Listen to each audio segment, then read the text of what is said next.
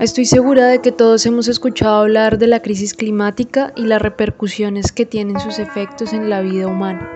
Escuchamos las noticias, lo que opinan los presidentes al respecto, los expertos, los científicos, escuchamos enunciados del nuevo discurso de Greta en alguna marcha que organizó, vemos la alerta del último animal que queda de una especie, incendios, avalanchas, subidas de temperatura, en fin, tenemos noticias alrededor que no sabemos muchas veces cómo abordar.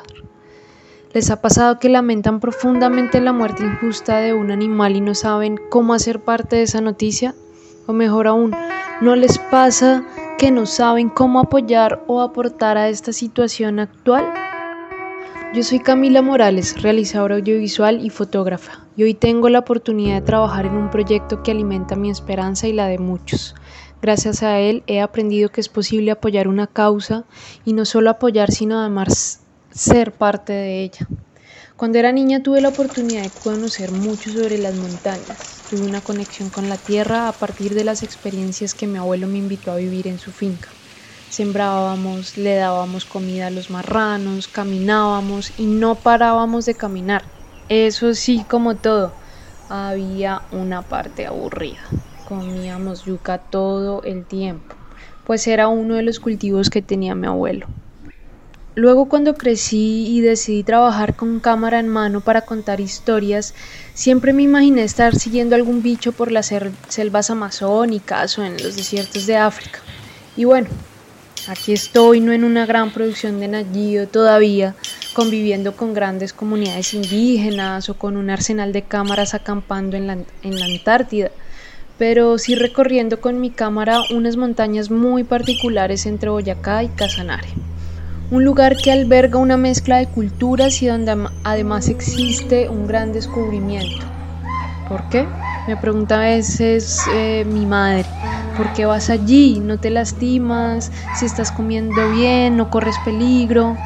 Y en ese momento lo único que yo pienso es que seguro ella no se fue de caminata con mi abuelo. Es difícil imaginarse lo que es estar dentro de un bosque mirando hacia arriba, buscando, andando, tomando agua, sudando, pero me di cuenta que todo eso valía la pena cuando por fin un día alcé mi mirada y allí estaban. Ahí justo en ese momento estaba Sambo, un primate, o sea, un miquito que se encuentra en esa zona y que además hace parte de una lista que lo cataloga en estado de peligro. Pero ¿quién ha estado detrás de todo esto y cómo logré llegar allí para conocer este animal en su hábitat? Estos animales, esta población en su hábitat. Andrea, una bióloga, fue quien descubrió a este miquito y a sus poblaciones conviviendo en condiciones extrañas a las que normalmente Sambo no está acostumbrado. Quiero contarles que es muy extraño que este mico esté ahí. Los expertos dicen que es algo novedoso e importante de estudiar, pues es la primera vez que ubican a este primate en la zona del país. Esta fue la primera razón que motivó a Andrea a embarcarse en un proyecto de conservación que pudiera garantizar la existencia de Sambo a través del cuidado de su casa, o sea, el cuidado de los bosques que existen en esa frontera de Boyacá y Casanare.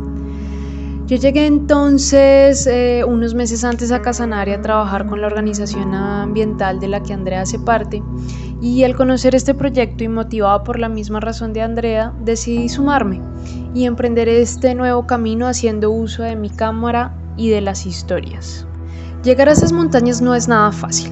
Hay que viajar a la ciudad de Yopal, ir en carro o en bus a una vereda que queda más o menos a una hora y media y que pasa por carreteras pavimentadas y destapadas.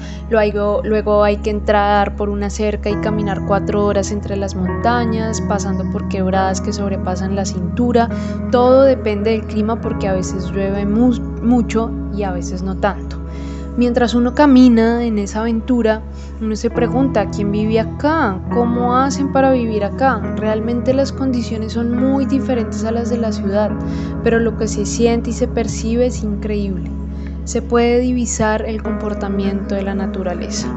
Y bueno, luego de un gran viaje, llegar y conocer a la comunidad es una sorpresa.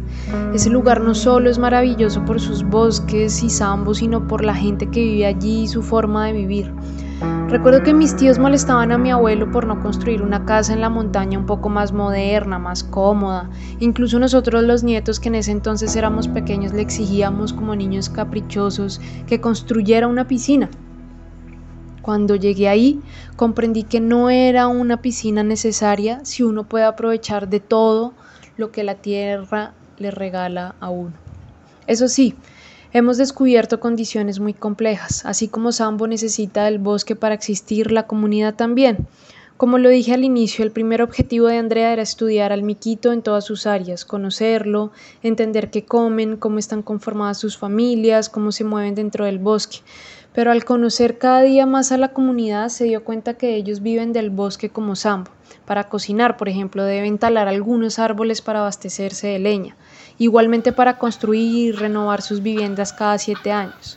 Pero Sambo también necesita de sus árboles para moverse y conseguir alimentos. Es como un ciclo porque además la comunidad necesita igualmente alimentarse por lo que siembra su propia comida. Y para eso tienen la mala costumbre de talar árboles que les da espacio para sus cultivos y su ganado. Con el tiempo, estas zonas se convierten en parches que terminan siendo un puente caído para Sambo, pues no pueden movilizarse de un bosque a otro porque el puente está quebrado. Hoy en día Andrea tiene que no solo escabullirse por el mundo científico de la biología para entender a Sambo, sino también por las ciencias sociales y humanas para poder generar una estrategia que incluya la conservación del bosque, la conservación de Sambo y la sostenibilidad de la comunidad. Parece a veces imposible llevar a cabo este proyecto. En época de verano los bosques se incendian y la comunidad no puede controlar las llamas, se quema más de lo debido, en ocasiones los niños cuentan que hay adultos que cazan a Sambo eh, y bueno, fotografiar y ver a Sambo es complejo, hay que caminar mucho para verlo y esperar a que pueda sentirse tranquilo para captarlo en una imagen. En ese punto donde parece haber un panorama oscuro y sin esperanza, recuerdo las luchas que tenía mi abuelo al tener su casa en el campo. Él mencionaba que no era nada fácil transitar de la ciudad al campo para conservar la naturaleza y para vivir de ella. También recuerdo que tenía conversaciones duras con mis tíos porque para ellos no era importante conservar sino que mi abuelo estuviera cómodo en la ciudad. Ahora entiendo su conexión con la tierra y la necesidad que tenía de acercarnos a ella para comprenderla y así lograr mantenerla y cuidarla. Eso es justo por lo que lucho yo ahora y por lo que quiero que luchemos todos.